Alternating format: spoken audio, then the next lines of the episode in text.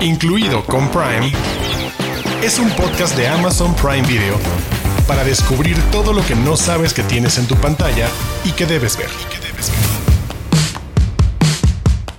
Bienvenidos y bienvenidas al episodio número 10 de Incluido con Prime. Así es, ya llegamos a 10 programas.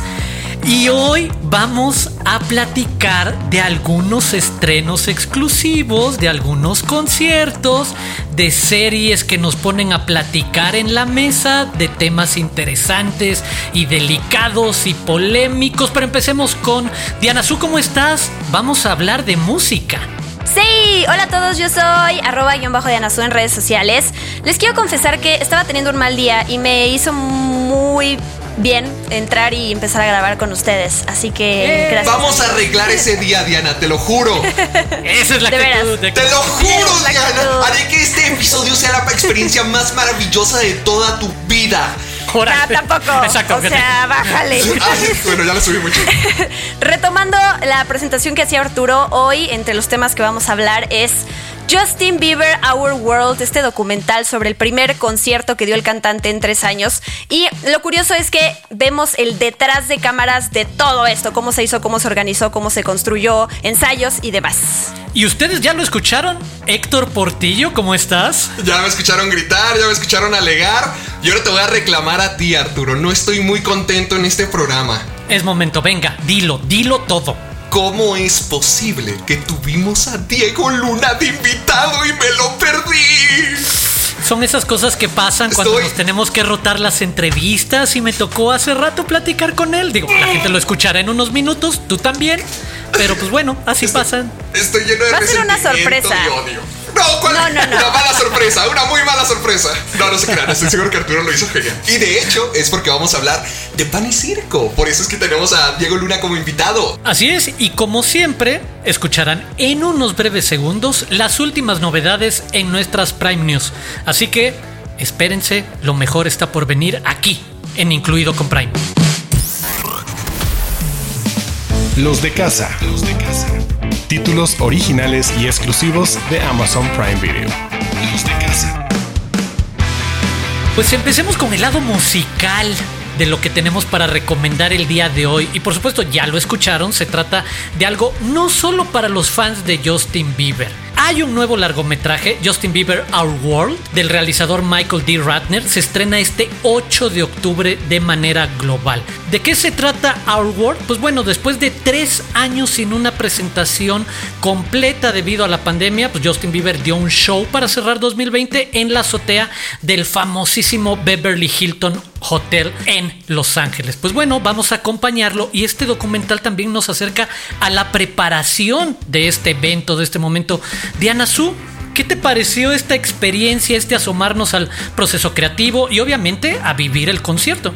Pues eh, me gustó, creo que el documental, hay que decirlo, dura una hora treinta, así que es, se ve rápido de entrada, ¿no? Que eso hoy en día se agradece con tanto contenido. Los fans obviamente lo van a amar, si es que no, ya lo vieron, porque es un, es un documental que está, eh, gira alrededor de este concierto que él ya streamió en vivo ese 31 de diciembre del de 2020. Sí, creo que a toda esa gente que no sea fan de Justin Bieber le puede llamar la atención por el lado técnico, como ya dices, ¿no?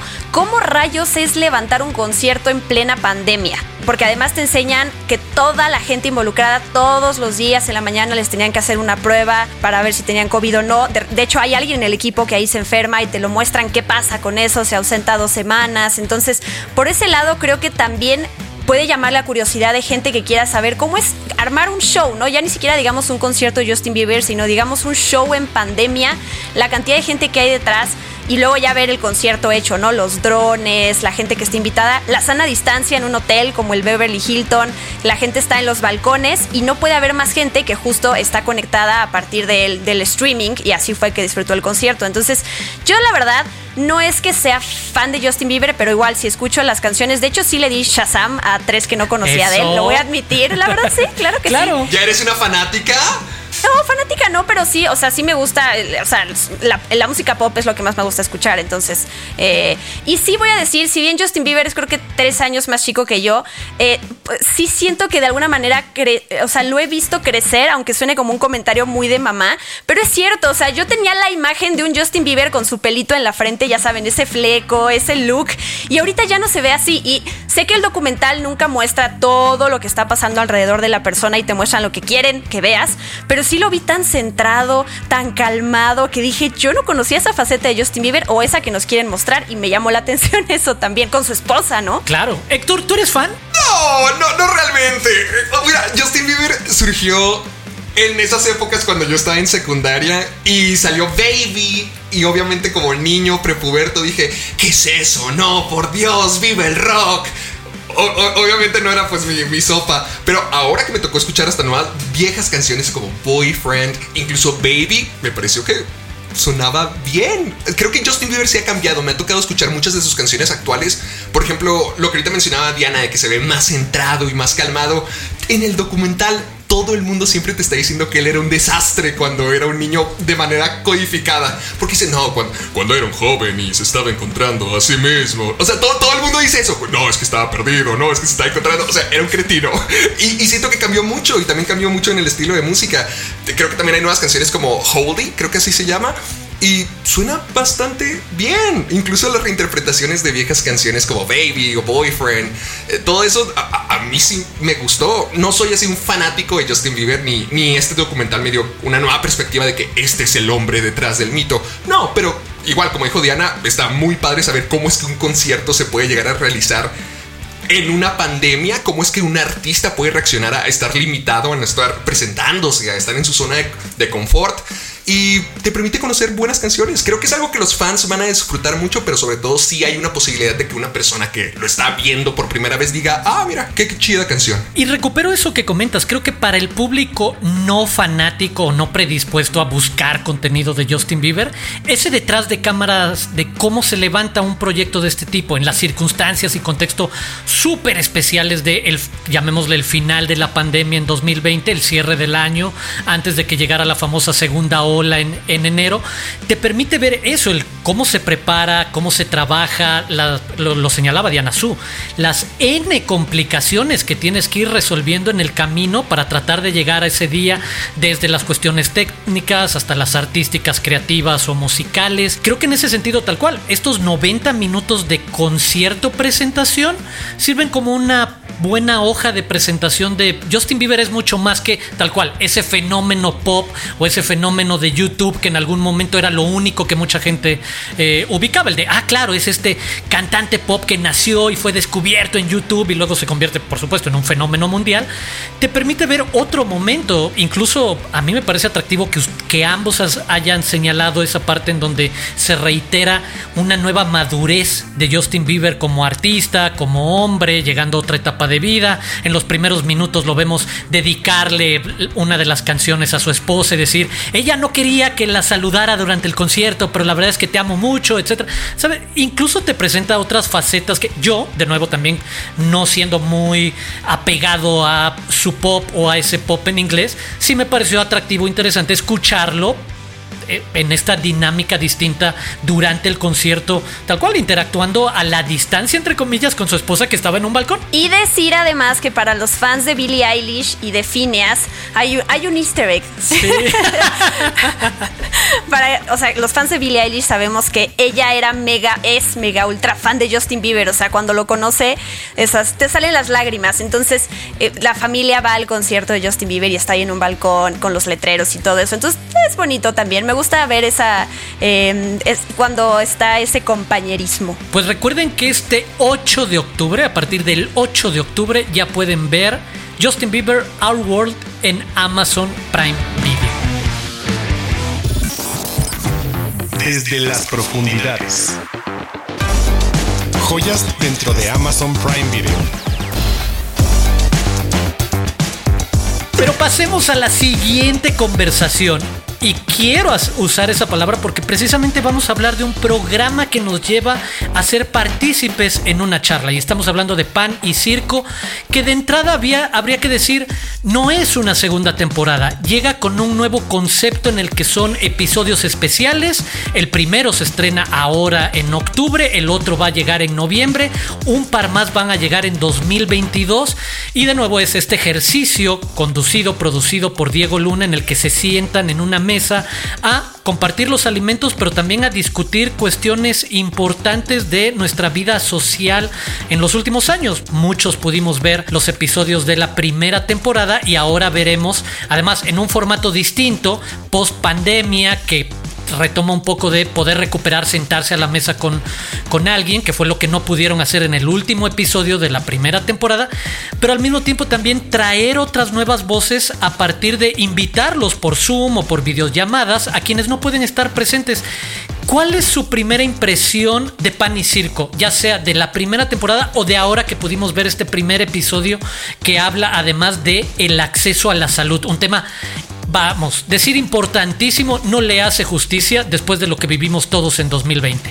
Me encanta. Yo amo Pan y Circo. Es mi serie favorita de Amazon Prime Video. Porque, bueno, yo viniendo del mundo del Internet, creo que es muy fácil darnos cuenta ¿Cómo podemos llegar a estar desinformados y estar grite y grite y grite nuestras opiniones porque ya creemos tener el derecho de opinar y de sacar a relucir lo que tengamos dentro cuando realmente podemos ser muy ignorantes o, escuchamos tantas informaciones que terminamos saturándonos y simplemente vivimos en un mundo que no se está educando bien? Y no digo que pan y circo sea donde tú tienes que sacar tu información y tus noticias, pero se me hace muy padre que eliminemos los gritos, que eliminemos la desinformación y se traigan expertos a comer a gusto, a platicar. O sea, eh, el formato de pan y circo permite que gente que sí sabe el tema se vuelva accesible a los que no, a los que no conozcan de salud o de política o, de drogas, que es uno de los temas de la primera temporada.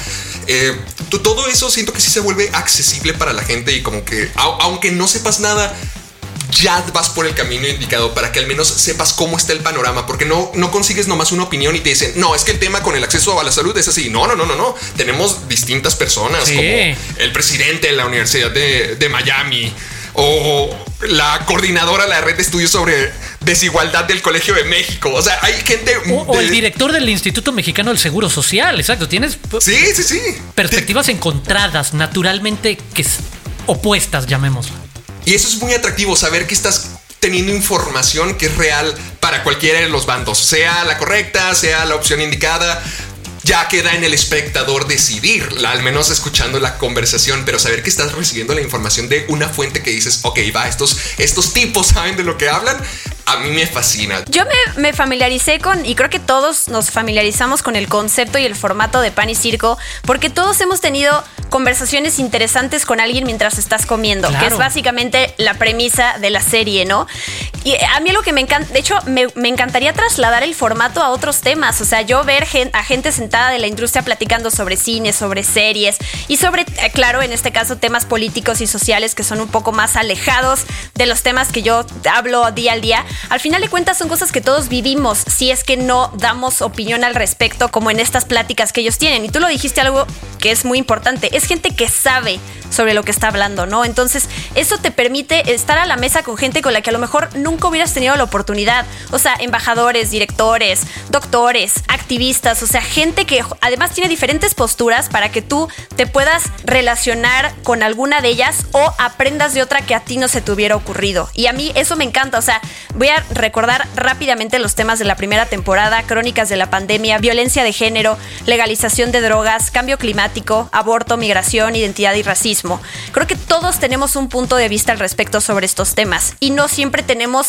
o a lo mejor con quién platicarlos o con quién a quién escuchar para poder tener una opinión diferente que nos rete a lo que ya pensamos. Y el tener acceso a estas conversaciones que justo presenta Diego Luna con sus invitados, a mí se me hace una joya. O sea, me encantaría de, verdad ver estos formatos en muchas más, ver a más gente que hable, o sea, escuchar creo que es algo que no sabemos hacer hoy en día, ¿no? Siempre como nos sentimos atacados o queremos defender nuestra postura y el poder es literal, como no tenemos chance de dialogar porque estamos como espectadores, te pone como en este papel de escucha, ¿no?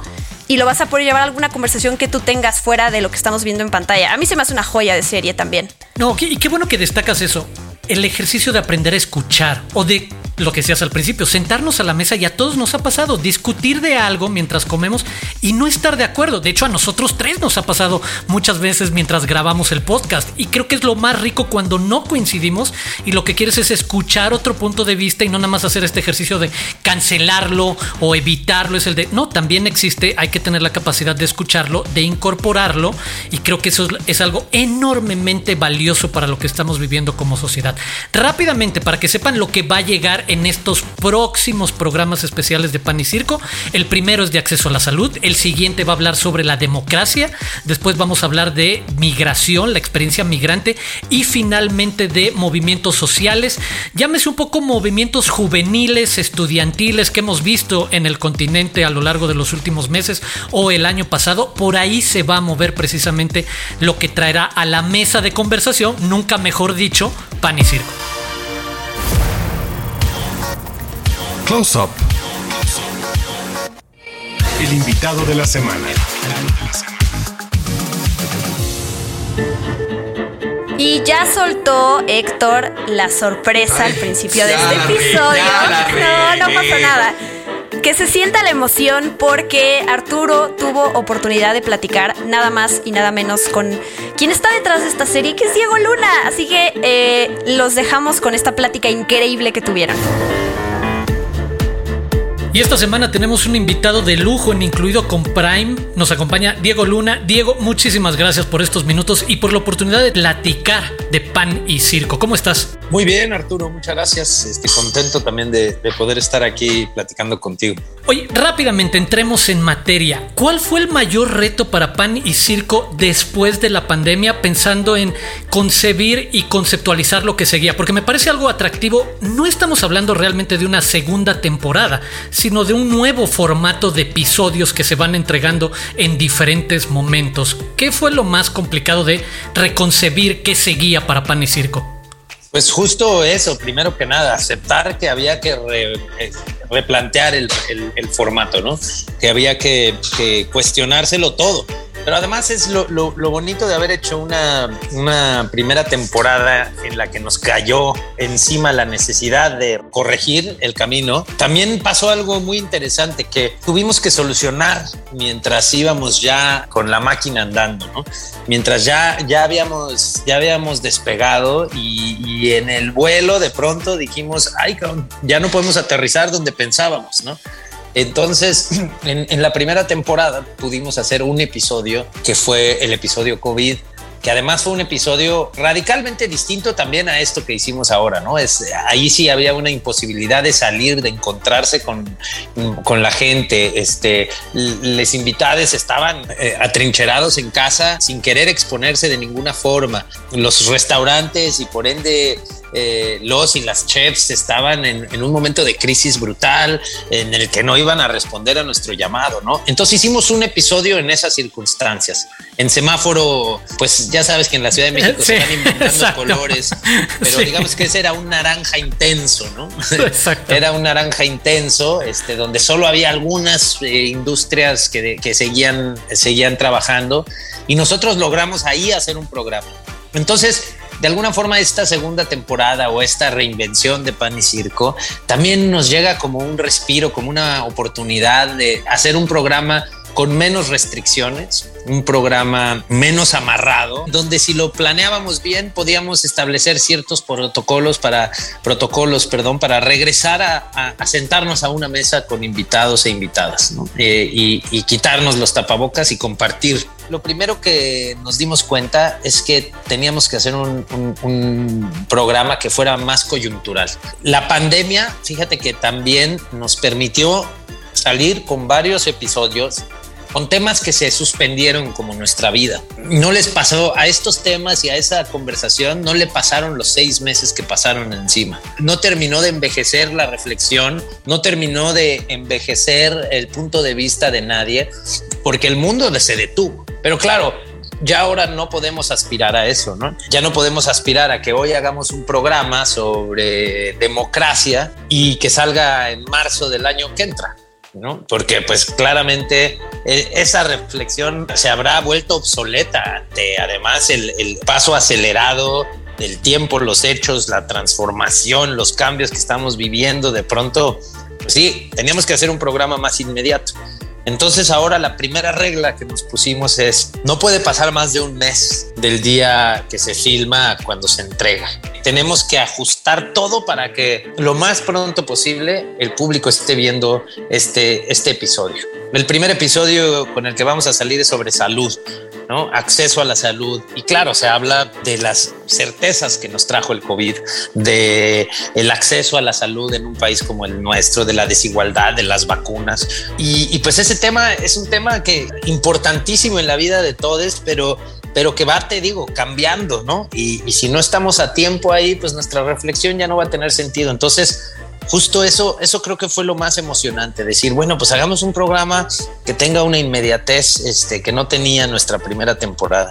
Y luego el otro gran cambio es que yo cocinara, ¿no? Decir, ya, no podemos, este, no podemos, o sea, hagamos, hagamos algo que emule más pues, pues lo que sí fue ese primero del COVID, que porque todos los restaurantes estaban cerrados, porque las y los chefs estaban tratando de salvar, pues eso, de como eh, arreglar una situación que se veía complejísima en términos de sostener sus negocios, de todas las relaciones de trabajo que tenían, pues bueno, estaban en su, en su viaje y nosotros dijimos, dijimos, bueno, pues hagamos una donde yo cocino. Pues ahora ya hicimos bien eso y nos encerramos en un foro tenemos una cocina ahí, yo cocino y, creamos una burbuja en la que con todos los protocolos necesarios podemos emular, bueno, ese acto más bien de, de sentarnos a la misma mesa.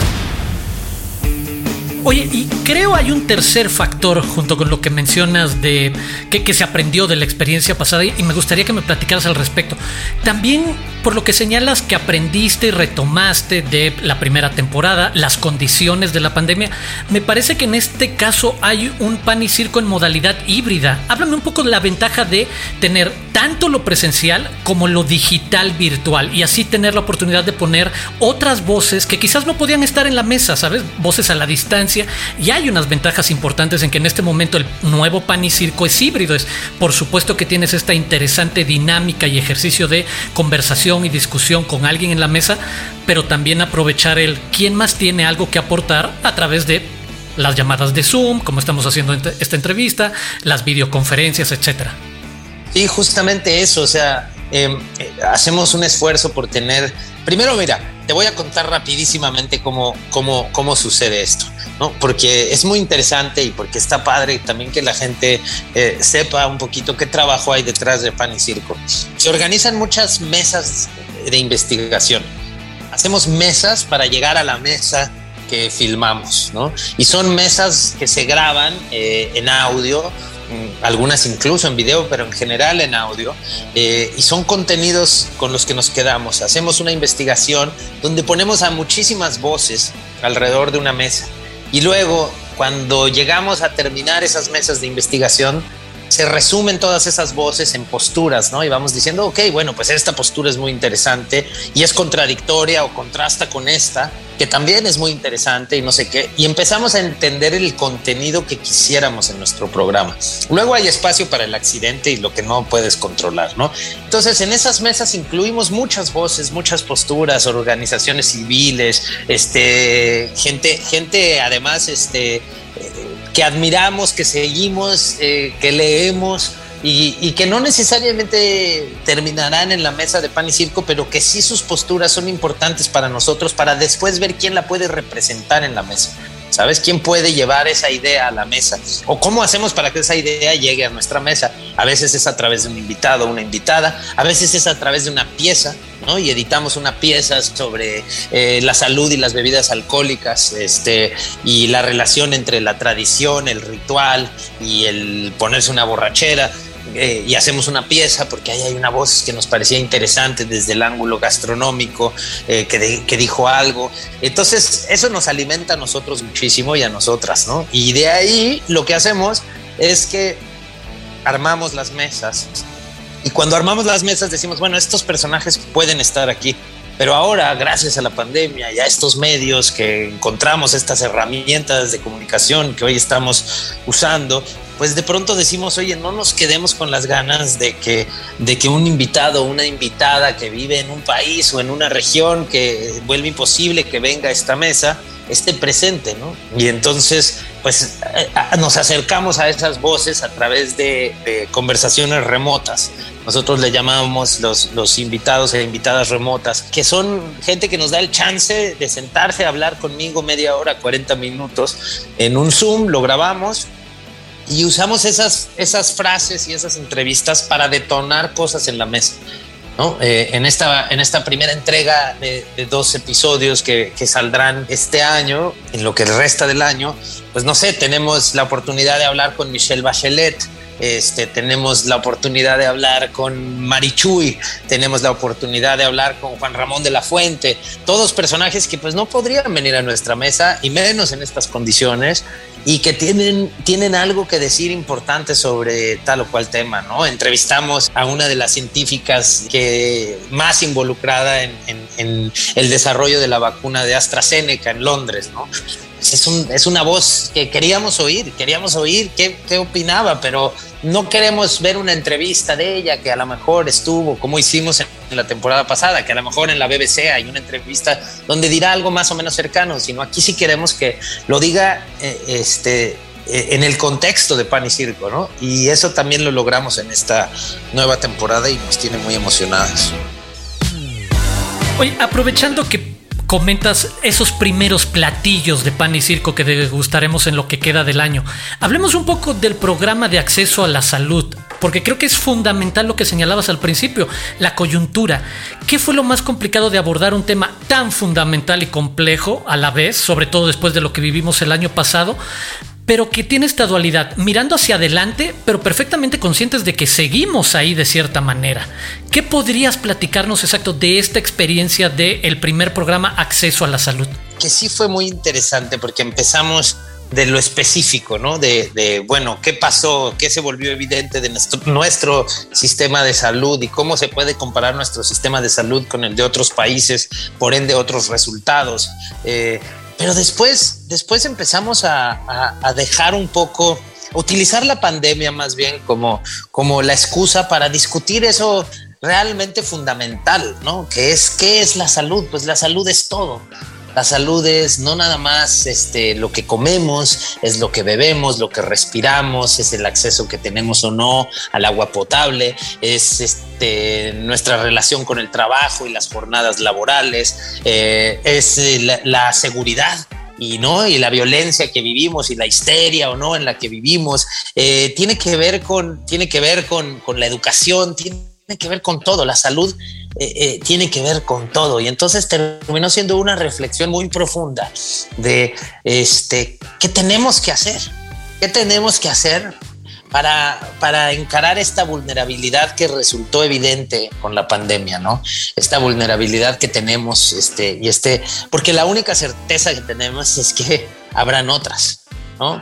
Eh, esa es la única certeza que tenemos. Si aprendimos algo, debería de ser eso. Sí, ahora es, es muy interesante lo que dicen y lo que se propone y en términos en términos también este, de política, ¿no? Y, de pues, qué nos corresponde hacer tanto a, aquellos y aquellas que están en posiciones de tomar decisiones, en posición de tomar decisiones, como a nosotros, ¿no? A los ciudadanos y las ciudadanas, qué nos corresponde, qué tenemos que exigir. Fue interesante, fue, fue muy interesante. ¿Y qué herramientas tenemos, ¿no? Para, para que realmente pase algo y, y cambien las cosas. En Pan y Circo lo que sí nos interesa muchísimo es que a pesar de que hay todo un, objetivo de, contrastar puntos de vista y por qué no, de encontrar este, cierta controversia en, el encuentro de estas, de estas posturas, pero en el fondo lo que, lo que buscamos es encontrar puntos de acuerdo, ¿no? Encontrar eh, ese, eso en lo, que, en lo que sí dos personas que parece que piensan distinto sí coinciden, ¿no? Y, creo que el ejercicio al final lo que nos recuerda es la importancia de no perder la esperanza de que conectar con los otros es la solución, ¿no? Hoy vivimos eh, en una realidad que parece solo alimentar una fragmentación y una polarización brutal y tenemos que recordarnos que en esto y de esto solo vamos a salir juntas y juntos, ¿no? Y, y un poco pan y circo es, es ese esfuerzo, es, es, ese esfuerzo por recordarnos que no importa que, que lejano parezca nuestro contexto del, del otro, al fin y al cabo respiramos el mismo aire, habitamos la misma tierra y compartimos hoy eh, el, el, mismo reto que es el que nos trajo esta, esta pandemia tan brutal.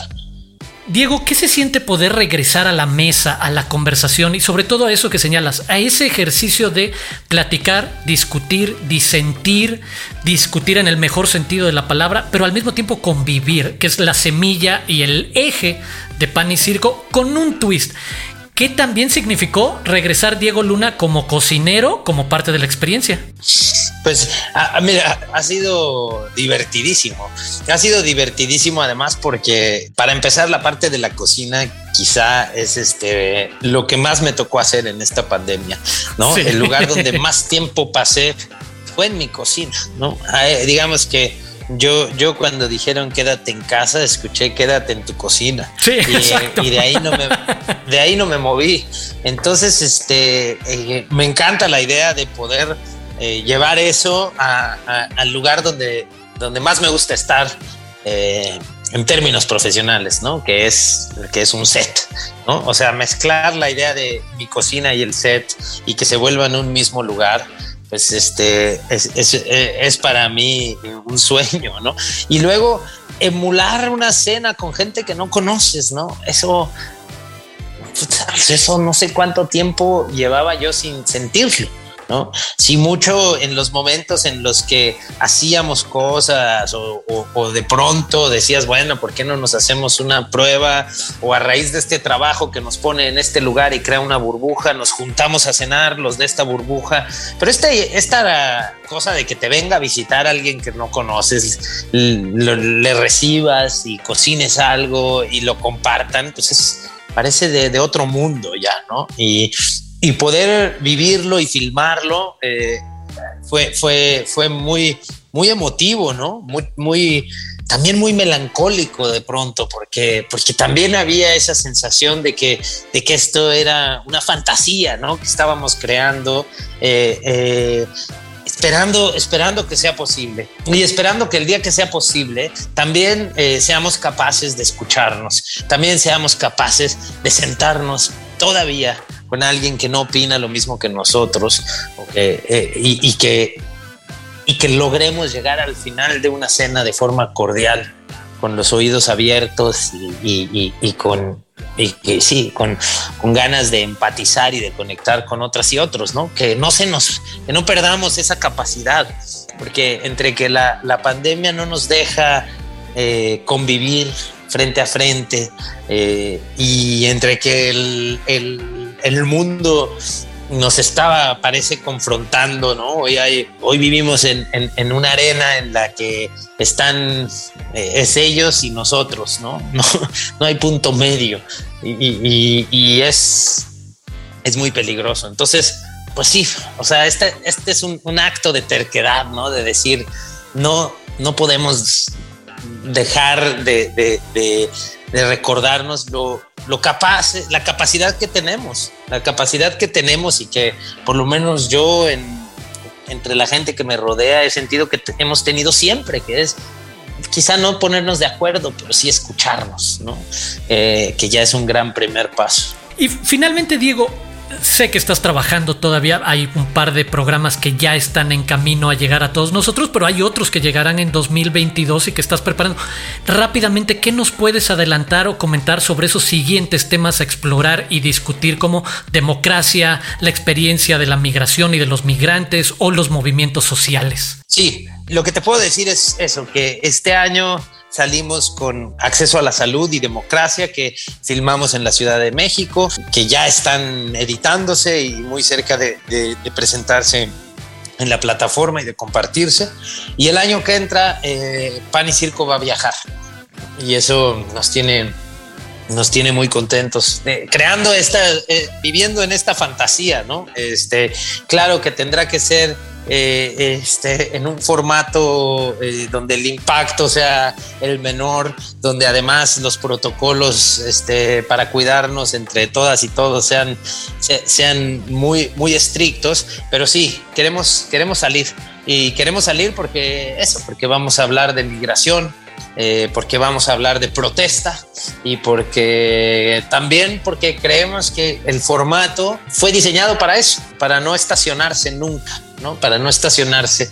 La reflexión tiene que ir moviéndose de mesa y, tenemos, tenemos ganas de viajar por, no nada más por viajar, sino porque viajar nos va a llevar a otras voces, ¿no? A, poder sentar en la mesa a otras voces que, queremos escuchar. Entonces, pues sí, el, año que entra arrancaremos eh, viajando y, viajando con nuestro itacate para poder eh, ofrecerle algo de comer a quien nos venga a ofrecer sus ideas.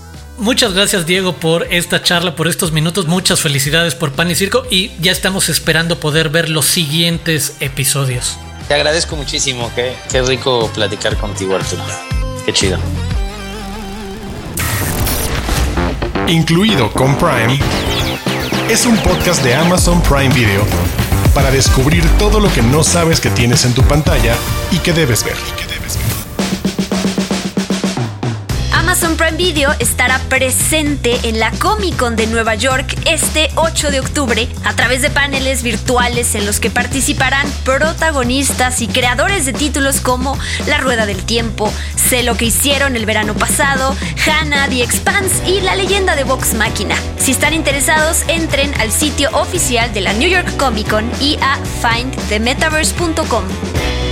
Prime News se anunció el estreno de la serie Fairfax, una comedia animada para adultos que cuenta la historia de cuatro mejores amigos en secundaria en su búsqueda de ser cool, encajar y destacar en Fairfax Avenue en Los Ángeles a través del corazón de la cultura hypebeast. La serie estará disponible a nivel mundial a partir del 29 de octubre.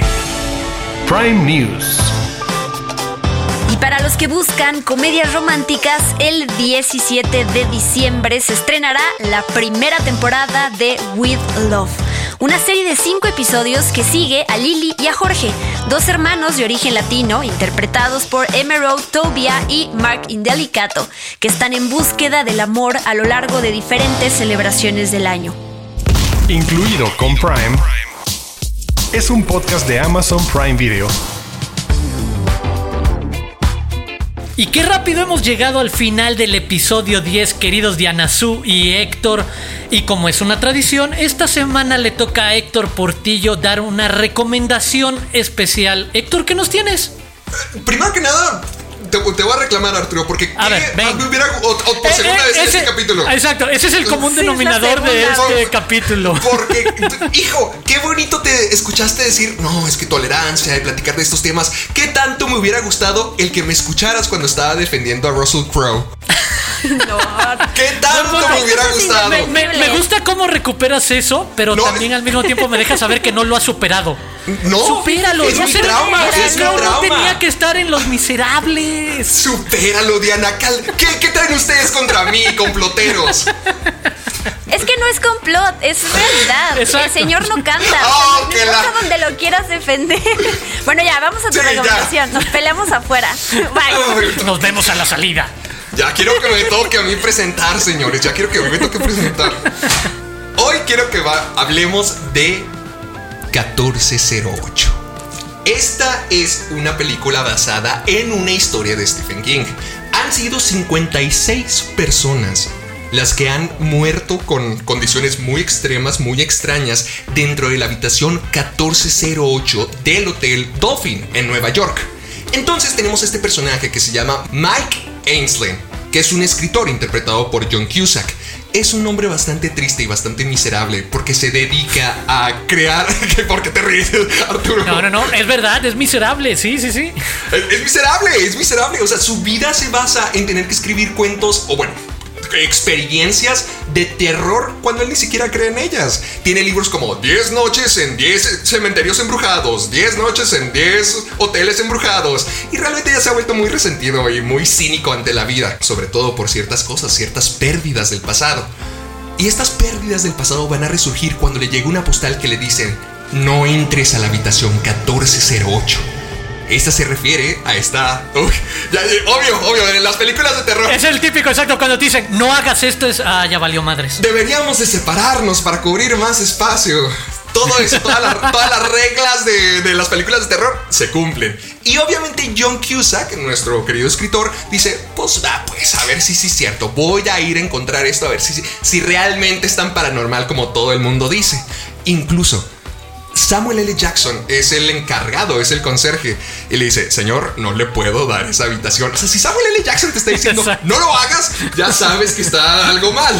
Pero Mike no se detiene y Mike sí entra a la 1408 para darse cuenta de que quizá todas esas advertencias las debió de haber escuchado. Porque dentro de esta habitación su locura va a ser desafiada. Cuando toda la pérdida, todo el pasado, todo lo trágico que hay en su, en su historia resurja para poder espantarlo y demostrarle que los fantasmas quizás sí existen. Realmente es una historia muy buena y yo siento que es de esos casos donde incluso la película es mejor que el libro. A mí me tocó leer el, libro de Stephen King, Todo es eventual, que es una historia bastante cortita y se resume en un par de páginas del libro. Está muy padre, está muy linda, pero nada como esta historia que permite indagar más en el pasado trágico del personaje, en el sentimiento de pérdida de lo que ocurrió con su hija, porque sí se ha vuelto muy cínico y sí está metido en el mundo paranormal, pero es que él está obsesionado con encontrar alguna señal de que a lo mejor, a lo mejor sería posible comunicarse con su hija. A lo mejor la podría volver a ver. Entonces, vean 1408. Realmente es una película de terror muy, muy, muy buena. Muy... Ay, que te llega a jalarte todos los hilos del corazón y siento que todos te la van a disfrutar. Ya que ya estamos en el mes de Halloween, este va a ser una buena recomendación para darle rienda suelta. ¿Ya lo escucharon? Pocos pueden ser tan apasionados para venderles una película de terror, lo cual veo como algo enormemente positivo. Pero con eso llegamos al final de este episodio. Queridos Diana Su y Héctor, ¿dónde podemos seguir la conversación con ustedes? A mí me pueden encontrar en redes sociales como arroba guion bajo de. No se pierdan el próximo episodio de Incluido con Prime, este podcast original de Amazon Prime Video. Recuerden que eh, se pueden suscribir a Amazon Music para escucharlo o a su plataforma de podcasting favorita. Y de una vez les adelanto que el tema de nuestro siguiente episodio va a ser Slasher, para que vuelvan. ¡Oh! ¡No sabía eso! Va a estar bueno. Ay, ay, ay, por cierto, este ha sido Héctor Portillo. Me pueden seguir en YouTube como Caja de Películas, en Facebook y Twitter como Caja de Películas y en Instagram como soy Héctor Portillo. Y pues ya que me estás siguiendo a mí, ¿por qué no seguir a todos en este programa? Es más, ¿por qué no seguir a la gente que creó este programa? A Amazon Prime en todas las redes sociales como arroba Prime Video MX. Yo soy Arturo Aguilar, me pueden seguir en arroba Aguilar Arturo y por supuesto invitarlos a suscribirse si acaso aún no cuentan con el servicio, suscribirse a Amazon Prime Video para poder ver todo esto que les hemos platicado y muchísimo más. Y por supuesto nos escuchamos la próxima semana aquí en Incluido con Prime.